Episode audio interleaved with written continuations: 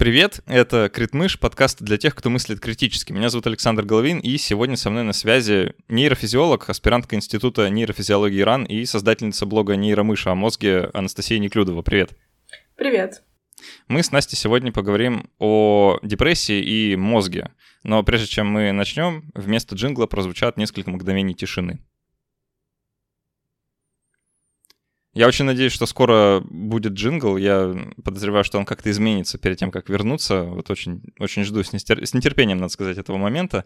А, а пока поблагодарю всех тех, кто помогает делать этот подкаст возможным, своих спонсоров и патронов. Ребят, спасибо большое за то, что это вообще реально, за то, что у меня есть работа, за то, что вам интересно то, что мы здесь делаем, и вы в это вкладываетесь. Спасибо большое.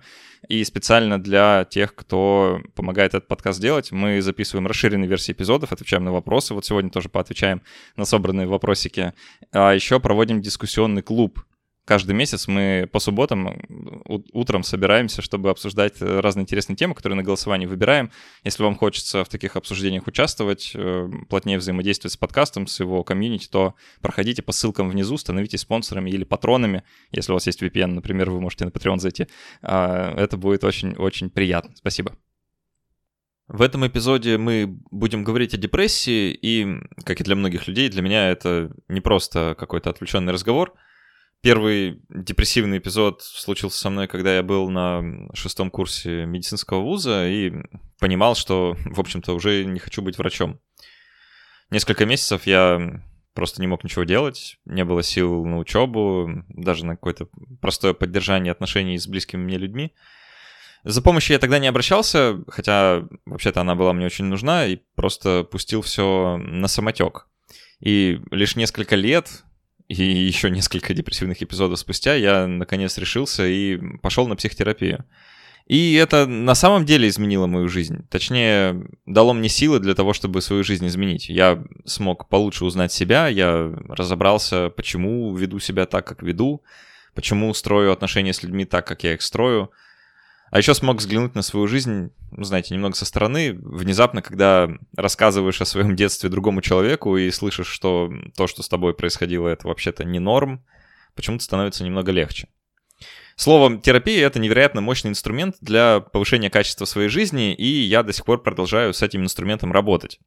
Если вы давно хотели обратиться за психологической помощью, но так и не решались, попробуйте сервис подбора и видеоконсультации с психотерапевтами «Ясно». Ясно помогает подобрать специалиста по вашему запросу и с учетом всех пожеланий. После заполнения короткой анкеты вы сможете сами выбрать подходящего специалиста из списка, заранее зная, какой у него или нее опыт и образование, с какими темами они работают и какой метод терапии практикуют. При необходимости можно, кстати, отметить, чтобы у терапевта был опыт работы с ЛГБТК плюс людьми. Записаться можно очень быстро. У меня весь процесс вот от открытия сайта до кнопки записи занял всего несколько минут. Кроме того, на сайте есть блог с полезной информацией, там можно найти, знаете, такие короткие информационные справки по всем терминам. То есть можно прочитать, что такое гештальтерапия или в чем суть телесно-ориентированного подхода, чтобы ваш выбор был более осознанным. Либо можно обратиться к сотрудникам службы поддержки, они также имеют психологическое образование. Любопытное и немного грустное наблюдение. Многие люди, живущие в России, знают, что им нужна психологическая помощь но считают, что они не могут ее себе позволить. Так вот, в Ясно консультации бюджетнее, чем очные офлайн сессии а еще при регистрации можно воспользоваться промокодом CritMouse для 20% скидки на первую сессию. Я невероятно признателен, что у подкаста есть такой спонсор, и буду очень рад, если кому-то из вас эта информация поможет. Еще раз, латиницей Crit Mouse при регистрации для 20% скидки на первую сессию – в сервисе подбора и видеоконсультаций с психотерапевтами ясно. Настя, давай начнем. И я предлагаю сразу задать фокус нашей беседы такой. Э, существует очень распространенный, распространенный способ восприятия депрессии как э, дисбаланса нейромедиаторов в головном мозге, или еще говорят химического дисбаланса. Это очень распространенное представление, которое в народ давно и крепко ушло, и хочется обсудить именно его. Почему, почему у нас такое представление, что мы действительно об этом знаем, о том, как мозг во время депрессии работает. А, какие у тебя есть мысли по поводу этой теории? Мыслей много. Мне кажется, что нужно начать с того, что, во-первых, а вот этот вот дисбаланс медиаторов — это один из уровней описания депрессии, а именно нейрохимический уровень, да, действительно, при депрессии либо количество медиаторов, либо концентрация, либо их э, какая-то схема работы немножко нарушена. Э, но другое дело, что что это конкретно значит для нервной системы? Ну, скорее всего, это значит, что э, сигнал между нейронами как-то по-другому передается, связи как-то по-другому выстраиваются, или хуже, или не там, где нужно. Поэтому, как бы, ну, дисбаланс нейромедиаторов имеет место быть, но это не конечный смысл депрессии, не конечная вот эта вот возможность ее описания. Слушай, я хочу на самом деле за несколько слов э, вот в, в твоем описании зацепиться и попробовать э, о них подумать, потому что когда мы говорим дисбаланс, мы подразумеваем, что есть баланс. То есть дисбаланс означает разбалансировку, да, то есть нарушение равновесия. И мы как предполагаем, что есть какое-то равновесие, про которое мы знаем. Но правда, поправь меня, если это не так, заключается в том, что мы не знаем, что мы не знаем, какое должно быть равновесие, что нет у нас а, какого-то вот четкого нейрохимического состава, мы можем взять там биопсию головного мозга, да, любого взятого человека и сказать, там должно быть АБЦД. Вот мы не знаем АБЦД. То есть мы знаем, что там есть э, разные нейромедиаторы, что они бывают а, в таких концентрациях, там определяться в крови или там, не знаю, в ликворе головного мозга или еще где. А, но мы не знаем, что есть баланс ну да, это действительно хорошее замечание. Э, шутка есть, что нейрофизиологи, психологи знают меньше всего о нормальном мозге. Ну, нормально здесь в кавычках, конечно. Когда мы изучаем какое-то заболевание, мы обычно берем группу людей с этим заболеванием и группу людей без этого заболевания и сравниваем их. И мы можем сказать, что э, там дисбаланс нейромедиаторов при депрессии мы выявляем в сравнении с, людей, у которых, с людьми, у которых нет депрессии. Понятное дело, что это немножко такой кривой способ понимать мир, что мы сравниваем там людей с депрессией с, людей, с людьми без депрессии, потом мы сравниваем людьми с шизофренией с людьми без шизофрении и так далее. И, в общем-то, у нас э, получаются такие кусочки информации, э, которые вроде как нам говорят э, ну, про болезни в первую очередь, но из них мы также делаем вывод и о мозге ну, такого нормального человека, опять же, в кавычках как бы не факт, что это правильный путь изучения нормы, но другого мы не имеем, просто потому что нам всегда нужно, чтобы ну, какой-то статистический результат получить, нам нужно что-то с чем-то сравнить. По-другому пока ничего не работает. Не, ну, мне кажется, это нормальный путь, э, просто важно осторожно подходить к выводам, да, если мы сравниваем мозг э, человека с депрессией с человеком, у которого депрессии как бы нет, да, а, то важно понимать, что именно мы делаем, какие выводы из этого можно сделать. Просто получается, что мы не можем до конца знать, э, какой должен быть, в кавычках, да, должен быть состав нейромедиатора в головном мозге. Может, его нет какого-то нормального, да, или какого-то вот правильного. Я бы сказала, что мы не знаем, где граница. То есть у нас нет четкой границы между нормы патологии, это уже давно ни для кого не секрет, нет никакого там наличия депрессии, отсутствия депрессии, есть вот такой континуум э, состава нейромедиаторного мозга, который там, ну, в зависимости от ситуации, дает какие-то симптомы или не дает. Ну, то есть вот, да, и мы, получается, знаем, э, если к фактам обратиться, которые нам действительно известны, что при депрессии у людей с нейромедиаторами что-то происходит. То есть это то, что мы знаем что там что-то э, может э, уменьшаться или увеличиваться количество того или иного нейромедиатора, но у нас нет, чет... опять же, поправь меня, если я чего-то не знаю или о чем-то забыл, нет какого-то четкого понимания, что вот при депрессии бывает вот так, потому что бывает по-разному. Не то, что у нас нет четкого понимания, оно у нас было, а потом мы выяснили, что оно было неправильным. А, и сейчас, собственно, идет какая-то такая ну вот смена парадигм в исследовании депрессии, которая приводит к тому, что у нас появляется новая парадигма, она гораздо сложнее и гораздо более детальнее, и поэтому, и так как мы пока в начале ее изучения, есть такое ощущение, что пока это просто хаос из каких-то данных, и нет никакой нормальной теории. Но я думаю, что она постепенно формируется, и в какой-то момент мы все таки приблизимся к реальности э, и уйдем от этой нашей не очень правильной теории, которая была в начале. А, ну, еще если говорить вот про науку, да, а, переключимся на новую парадигму. Прям понравилось, как ты сказала, Томасом Куном повеяло. Да, да, а, Парадигмальный сдвиг науки. А, но важно сказать, да, что вот эта теория химического дисбаланса, это именно чтобы была ну или есть, наверное, да, научная гипотеза, и она была научно проверена, и у нас, в общем-то, нет каких-то четких доказательств того, что это действительно так, что вот э, депрессия вызвана э, нарушением соотношения э, там, нейромедиаторов одного к другому в головном мозге. То есть у нас нет данных в пользу вот такой формулировки. Я немножко хочу еще раз уточнить, что это речь идет про определенный набор нейромедиаторов, которые мы думали, что вызывают депрессию. Так-то, я думаю, что вот эта вот новая теория, ну, я думаю, поговорим о ней, которая формируется, она, ну, в целом там тоже есть э, такой какой-то дисбаланс медиаторов. Другое дело, опять же, что мы сейчас объясняем депрессию не как просто больше-меньше, а как тот факт, что больше-меньше нейромедиаторов приводит к тому, что э, связи нейронов устанавливаются по-другому. То есть это именно какой-то сдвиг э, в том, что именно мы считаем объяснительной моделью депрессии. Давай немножко поговорим, сделаем так шаг назад и поговорим о том, почему вот это представление, которое, как мы только что с тобой установили, несколько устаревшее, по крайней мере, да, а, почему оно настолько популярно, как ты думаешь? Почему просто интернет наполнен статьями о том, как э, улучшить э, баланс своих нейромедиаторов, чтобы не допустить депрессии. Если ты когда-нибудь что-то такое гуглила, то это прям кроличья нора, в которую можно довольно глубоко залезть. Да, да, да. Ешьте парковку в качестве профилактики. Я думаю, что э, речь идет о том, как именно мы вообще изучали депрессию. Депрессию мы немножко каким-то кривым способом изучали. Сначала мы узнали, как ее лечить, а потом решили выяснить, почему она бывает.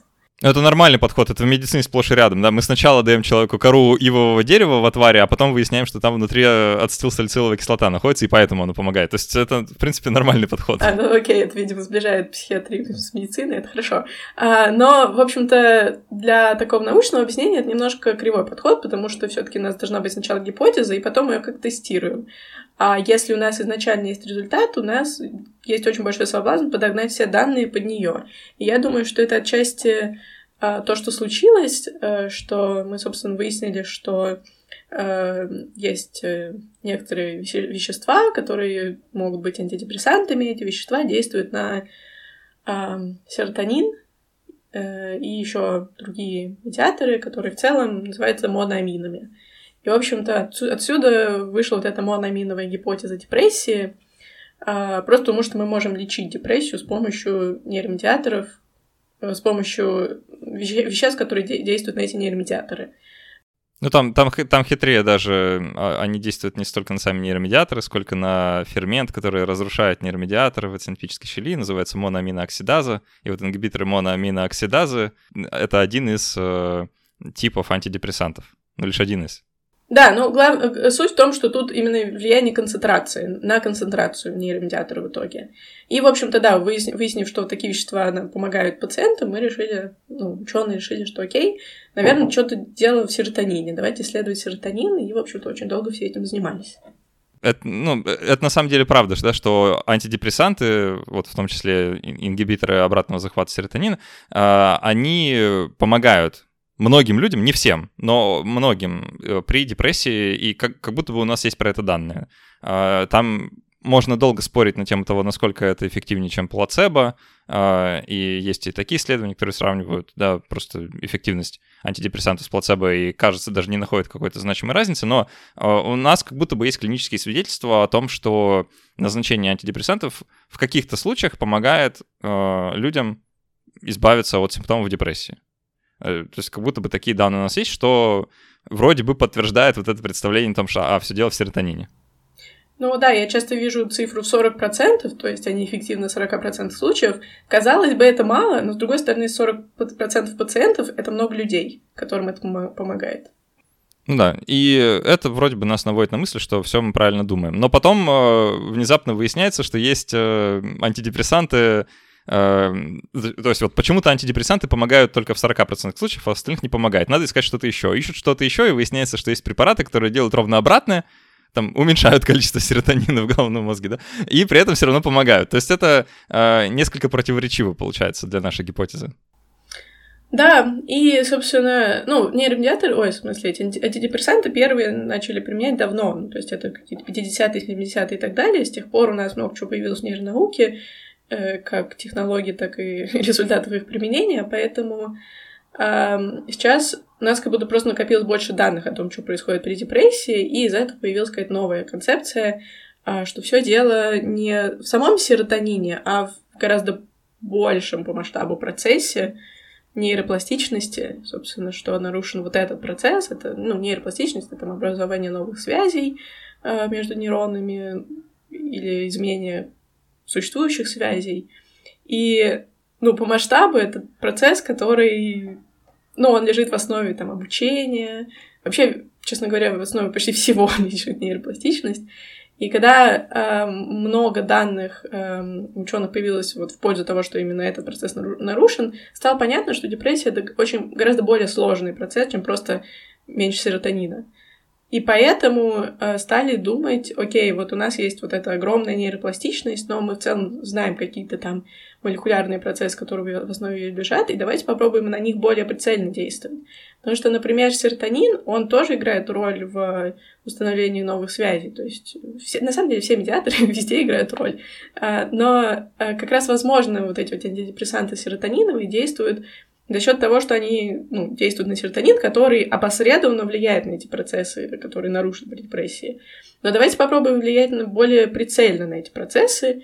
И, соответственно, сейчас многие антидепрессанты э, влияют точечно на, например, нейромедиатор глютамат, который гораздо более сильную роль играет в нейропластичности.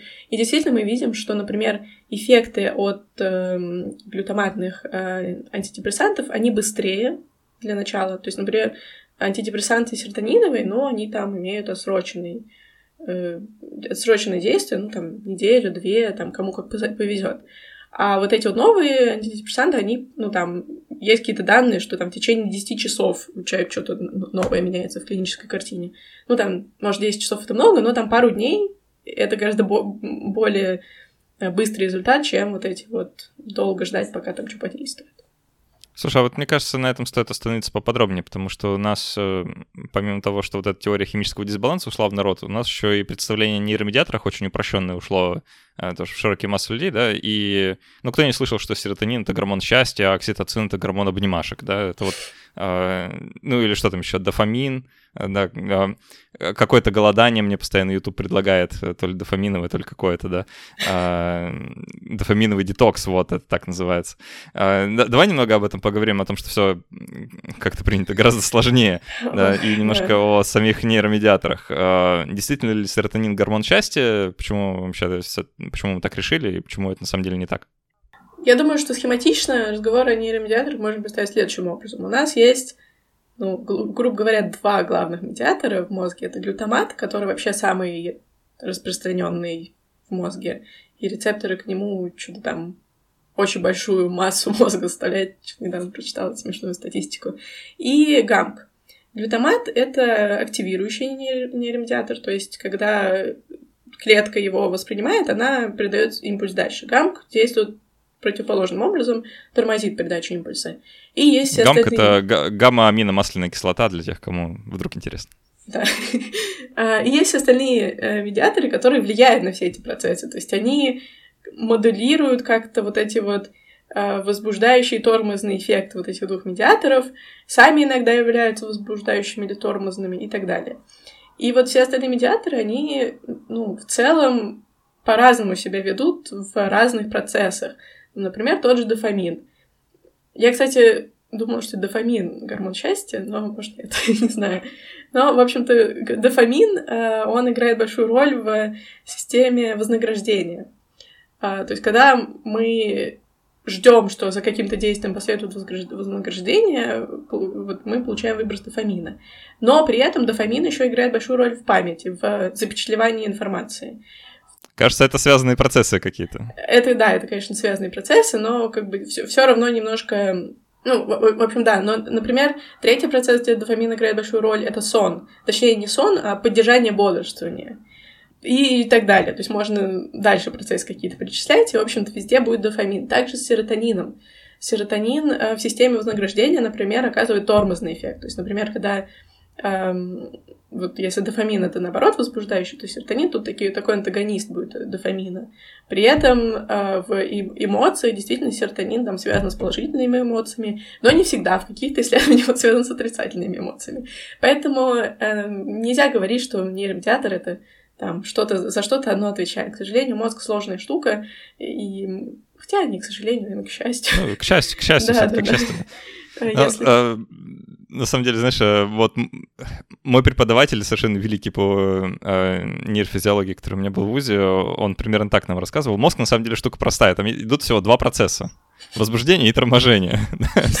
все, остальное, вот как ты и сказал, влияет на эти два процесса. Это действительно хороший взгляд на то, что в голове происходит. Да? Есть процессы возбуждения, когда э, сигналы передаются, есть процесс торможения, когда сигнал гасится.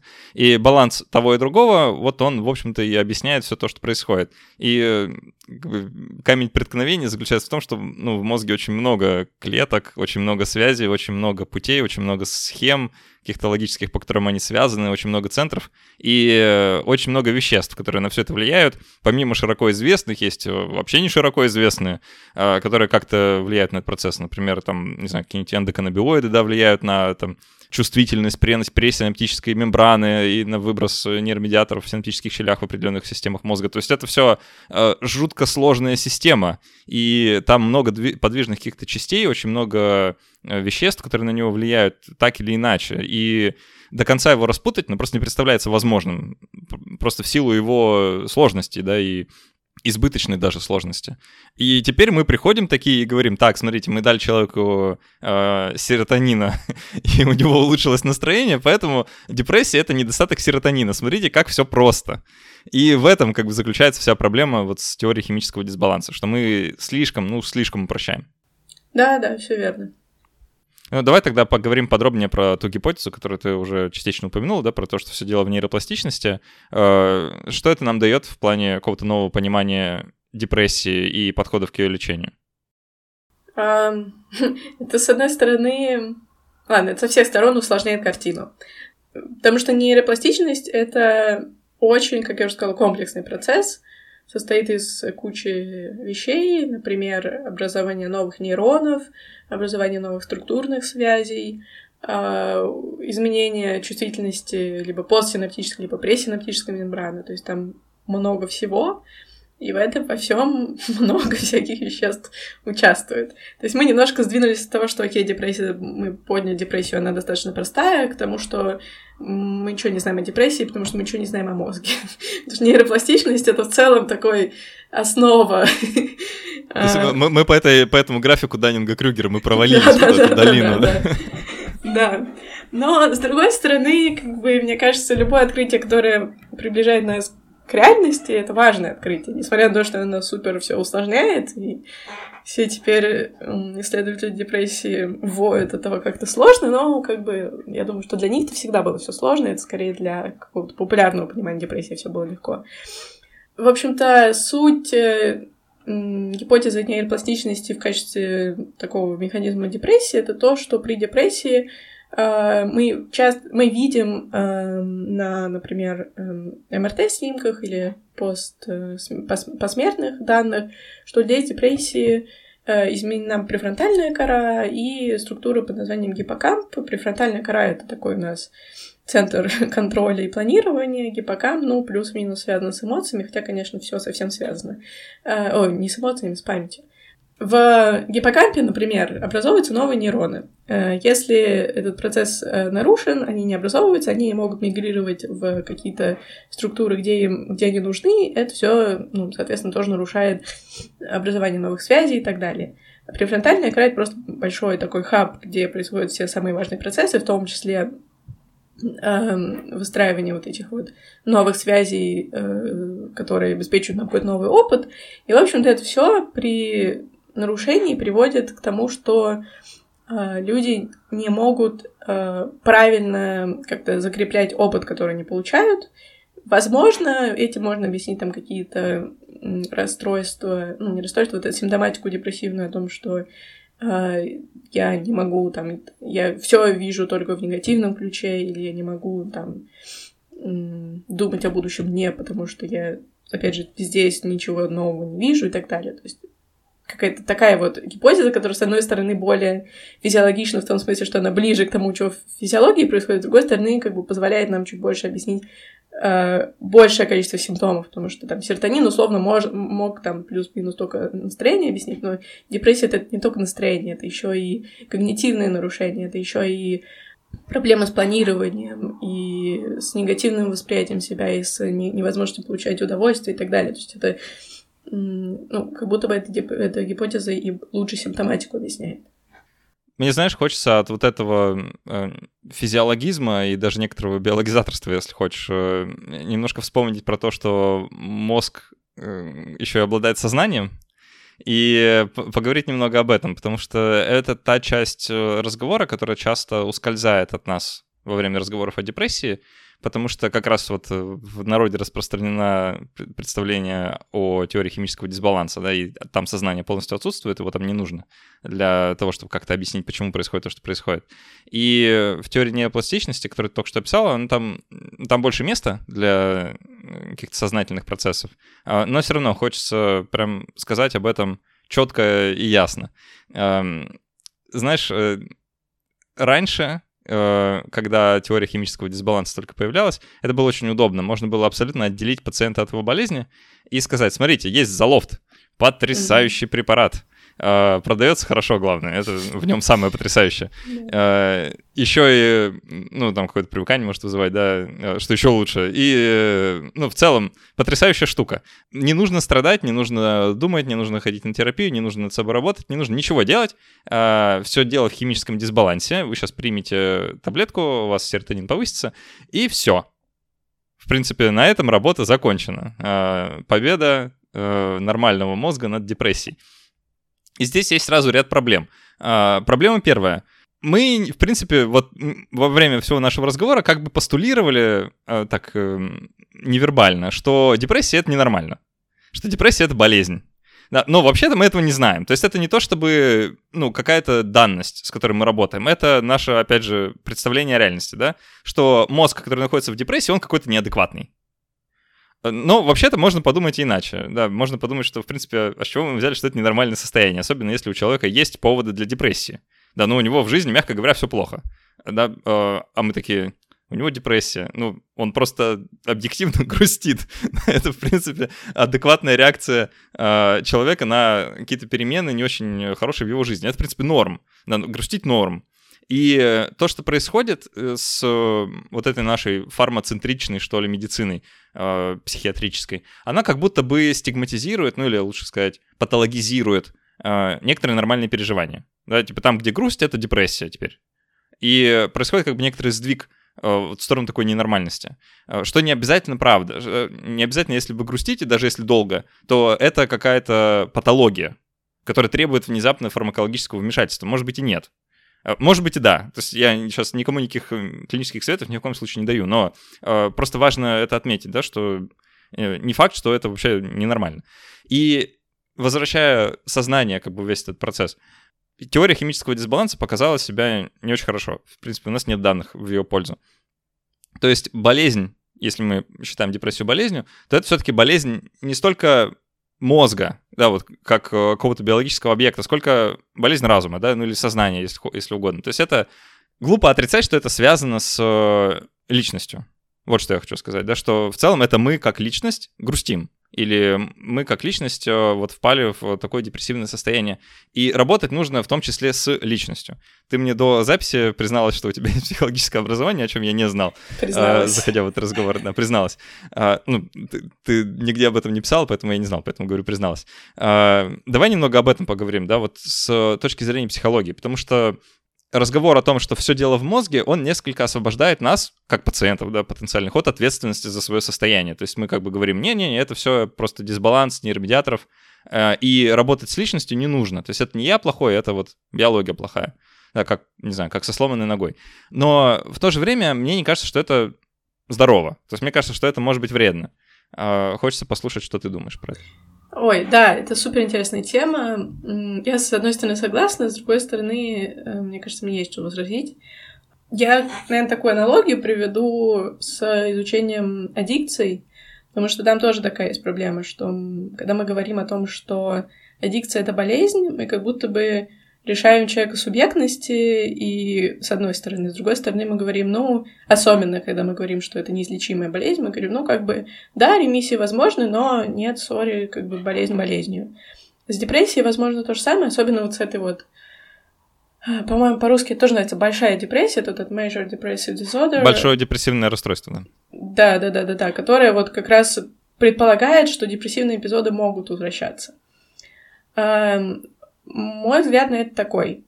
Конечно, если есть какие-то объективные, переж... э, объективные события, по которым следует переживать, э, переживать следует, проживать эмоции нужно, э, это важно, и тут ну, нет никакого правильно или неправильно, каждый человек это делает по-своему.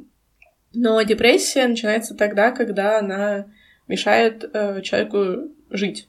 Э, собственно, критерии депрессии, они помимо там плохое настроение, невозможность получать удовольствие и так далее, это еще и эм, как-то там сформулировано, что, в общем-то, если теряются социальные связи, если нарушает профессиональная деятельность и так далее, в общем, если человек не может выполнять какие-то функции, которые в целом эм, ну, помогают ему жить, э, то это состояние, в котором, э, из, выйдя из которого ему станет лучше. И вот этот момент, когда мы видим, что если человек вытащить из этого состояния, ему станет лучше объективно, даже если там какие-то переживания останутся, то мне кажется, это можно назвать болезнью. Почему? Потому что, во-первых, в депрессии человек не всегда сам может точно решить, извините, я в депрессии, я хочу здесь быть и не хочу, чтобы меня вытаскивали. Это не так работает. К сожалению, многие психиатрические заболевания, они в себя включают вот эту вот ну, некритичность к своему состоянию, неспособность понять, что со мной происходит, и Недавно читала книгу одного американского психиатра, и он там какую-то душераздирающую историю рассказал о том, что в общем, он общался с пациенткой шизофрении, и она, у нее там была какая-то сложная история. Она в итоге оказалась на улице, жила, и, а, ну, он как бы не мог ее насильно затащить в психиатрическую клинику, поэтому ничего не делал. А потом, спустя там какое-то количество времени они встретились, ну, она, в общем-то, начала уже выздоравливать и так далее, она к ним подошла и сказала, что вот, вообще-то я вас виню за то, что вы ничего не сделали. И то есть вот это такая тонкая грань между тем, что да, человек, конечно, имеет право на свои переживания и так далее, но в какой-то момент эти переживания становятся сутью его жизни, и тогда, наверное, мы должны как бы и фармакологически помогать, и не только фармакологически, естественно, как бы лечение депрессии не только на фармакологии заканчивается, на психотерапию, как бы, мне кажется, никто уже не э, считает каким-то маргинальным э, лечением. Поэтому, с одной стороны, да, э, отношение вот это к грусти как к чему-то патологичному в нашей э, культуре достигательства и счастья и так далее, оно, наверное, оно мешает людям с депрессией в том числе, но как бы надо понимать, что депрессия действительно, ну, неважно, как называть болезнь, расстройство, кондишн и так далее, это вещи, ну, это ситуация, из которой нужно человек вытаскивать. Что-то мне сейчас вспомнилась цитата... Забыл, как зовут персонажа сейчас почему-то. Э, Ланнистера, вот этого э, карлика из «Игры престолов». Э, Тирион. Где он говорит... Тирион Ланнистер, да, где он говорит... My condition... Да, так, человеческое состояние — это такое, которое требует лечения вином, да? Вот mm-hmm. какая-то подобного рода фраза, да, что человек, в принципе, как бы сам по себе так в каком-то кондишене находится, в каком-то состоянии. Знаешь, мне кажется, что здесь еще не хватает одного кусочка пазла в нашем разговоре, а именно про смысл происходящего с точки зрения адаптивности, да, вот э, с точки зрения, там, если хочешь, эволюционной биологии, потому что вот это состояние депрессивное, оно же возникло из... откуда-то. Да, она, э, у нас, от, у нашего мозга откуда-то есть свойство впадать, если угодно, да, вот в такое состояние или в такой, э, в такой режим работы. И он, очевидно, для чего-то нужен. То есть это не... Э, если мы сейчас рассматриваем, да, вот какой-то здоровый уровень э, подавленности, э, который, ну, наверное, существует, да, не любая подавленность является клинической формой депрессии. То есть все-таки существуют формы вот такой вот депрессивного состояния, которое нормально, да, которое, в принципе, человеку свойственно. И вопрос лишь в том, что иногда он выходит из-под контроля и становится, ну, каким-то совсем уже всеобъемлющим и вот это требует какого-то вмешательства, там, клинического, терапевтического, какого угодно, э, для исправления, потому что человек сам не может из него выйти. Но в подавляющем большинстве случаев, я предполагаю сейчас, э, это происходит само. Просто в силу того, что это нормальный человеческий процесс. Мы все грустим рано или поздно, да, потому что у всех в жизни рано или поздно случается что-то, что заслуживает грусти или депрессника. Ты, помимо того, что психолог, ты нейрофизиолог и нейробиолог, и я знаю, что ты с животными э, работаешь, по крайней мере, название твоего блога на это намекает. И мне хочется тебя спросить, а у животных вообще что-то такое есть? Потому что такая сравнительная э, психиатрия, если угодно, сейчас, наверное, была бы очень кстати нам. А, а животные вообще переживают что-то подобное? Да, э, очень много моделей животных есть, э, на которых изучают депрессию. Собственно, честно говоря, ни одни антидепрессанты не, не были бы возможны, если бы не, животные не болели бы чем-то похожим на депрессию. Потому что сначала все таки мы все тестируем на животных, а потом уже на человеке. Поэтому да, я, я думаю, что... Ну, и в целом это не только модельные животные. То есть модельные животные те, которые мы сами вывели там, с помощью либо просто скрещивания, либо с помощью генной инженерии, там по-разному бывает. А, но в целом не знаю насчет мышей, но я знаю, что на приматах были исследования, когда там просто в свободном поведении их наблюдали и выделяли какие-то группы условно-депрессивных животных и так далее. То есть, да, есть какие-то признаки, по которым животные испытывают нечто, что мы, человеки, называем депрессией. По поводу эволюционного смысла. Мне кажется, тут эм, интересно будет еще вспомнить одну гипотезу эм, происхождения депрессии. Ну, не, не, не гипотеза, это скорее такое доба- добавление к тому, что мы знаем. Это депрессия как нейровоспалительный процесс. То есть это гипотеза, которая связывает, собственно, все, что происходит в мозге, с тем, что происходит в теле потому что мозг все-таки не, сам по себе на ножках ходит. Суть этой гипотезы в том, что помимо каких-то процессов в мозге, при депрессии мы можем регистрировать какие-то воспалительные процессы в теле. И, например, ну, там, таким косвенным доказательством этого всего является, что, во-первых, э, люди, которые пережили какие-то воспалительные процессы, у них гораздо выше риск э, появления депрессии спустя, там, ну, не знаю, пару лет и так далее. А, с другой стороны, депрессия может э, быть риск, фактором риска для появления каких-то воспалительных процессов в будущем. В общем, это все очень такой клубок причинно-следственных связей, который в целом тоже одно из направлений изучения депрессии изучает. А, и если мы говорим про адаптивный процесс, мне кажется, интересна очень мысль о том, что депрессия — это же поведение, когда мы просто лежим и, и все. И если мы, например, заболели чем-то, то нам надо бы лежать и все. И, возможно, как раз э, депрессия — это вот такой механизм защиты от того, чтобы... Так, человек, ты заболел, поэтому лежи, экономи ресурсы. Э, но там в силу каких-то логических причин, опять же, оно там куда-то не туда идет, вот это вот лежание и ничего не делание. То есть, возможно, какая-то такая история. Э, понятное дело, тут, мне кажется, с эволюционными объяснениями вообще сложно, потому что, ну, как-то все проверить непонятно. Но вот так, такой вариант объяснения депрессии существует. Неплохо. А, я читал немножко с другой стороны э, заход тоже в попытку объяснить, зачем это все может быть нужно и какие пользы, если угодно, можно извлечь из депрессивного состояния.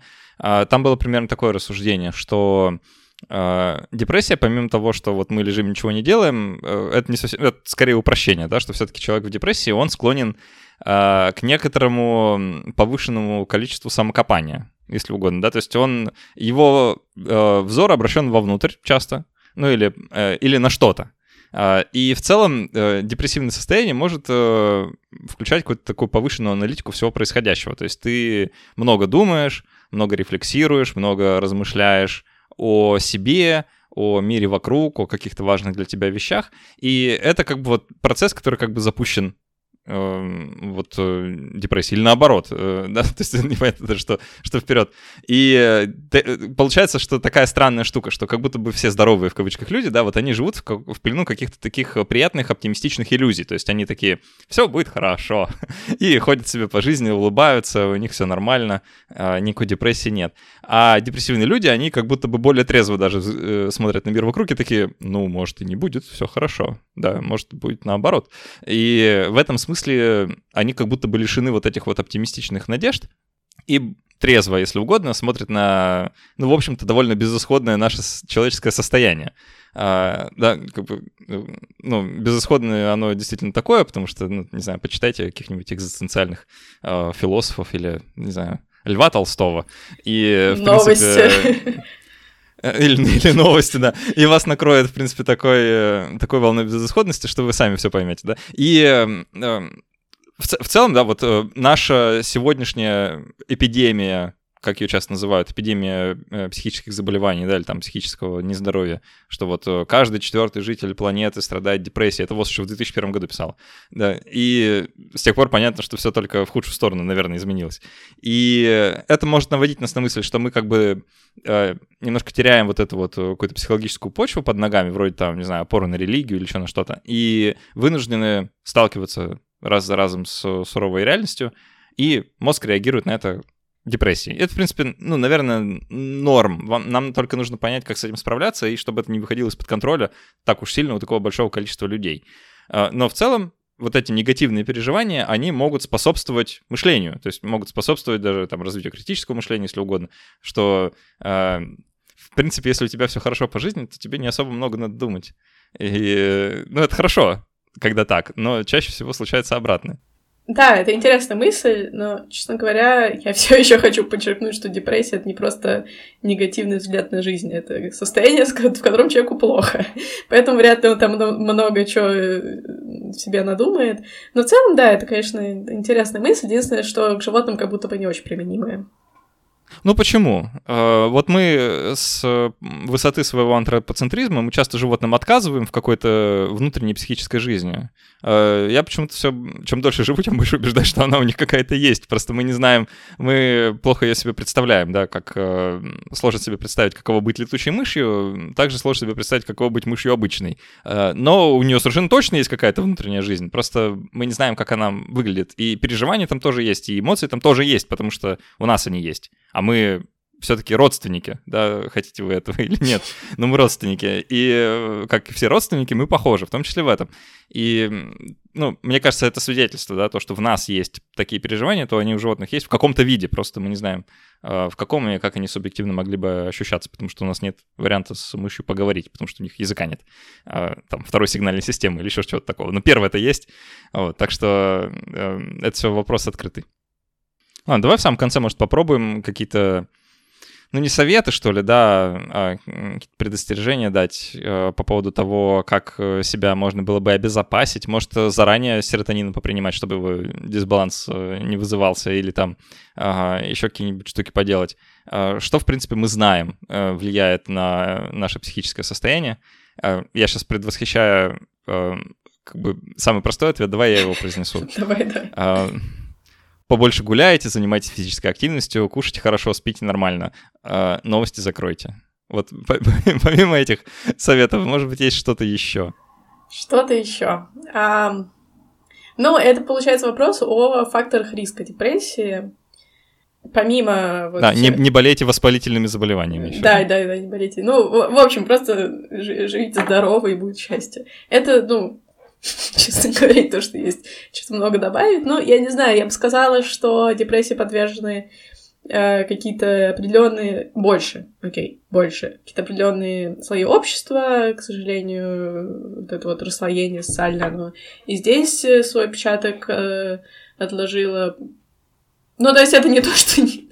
сейчас будет совет «не будьте бедными», это дурацкий совет, но эм, это скорее про то, что факторы риска депрессии во многом социальные, и несмотря на то, что, ну да, конечно, у кого-то есть эм, всякие инструменты для того, чтобы как раз поддерживать уровень жизни, который меньше способствует депрессии, не у всех э, этот уровень то, ну, есть, и надо понимать, что раз уж он у вас есть, то, пожалуйста, его используйте. Если у вас есть возможность есть э, нормально питаться, питайтесь.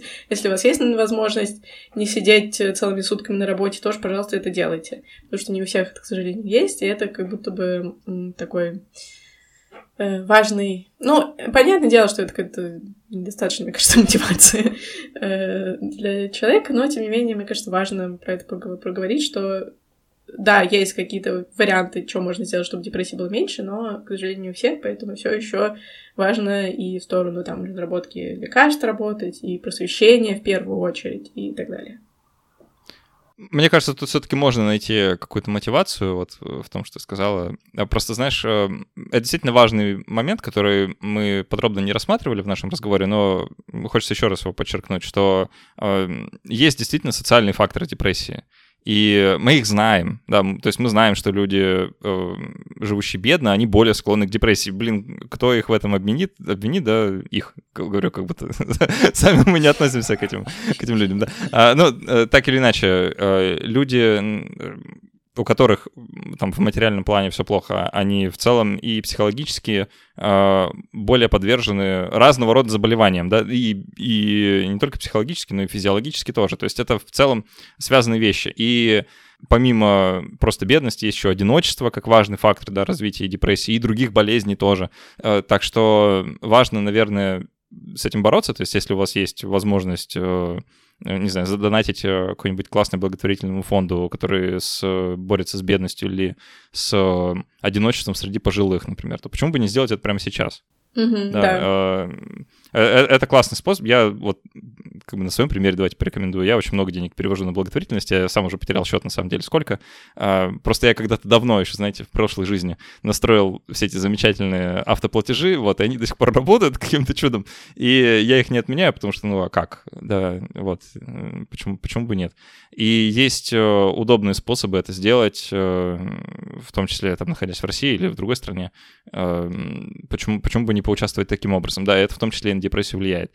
Ну, или если вы а, занимаетесь каким-нибудь местным активизмом, да, э, можно создавать комьюнити э, какие-то локальные, которые бы предотвращали, да, вот там хотя бы одиночество среди людей. Э, это все важно, это все действительно влияет, и это, наверное, тот способ, который нам нужно будет пойти, если мы действительно хотим прийти к человечеству, которое более психологически устойчиво, чем то, которое сейчас есть. Я еще хочу добавить, что когда вы делаете добрые дела, это и вам в пользу, и там какие-то выделения пресловутых гормонов счастья, ну и так далее. То есть это и вам дает смысл, а наличие смысла — это прямой путь к спасению от психических расстройств, как нам Виктор Франкл рассказал.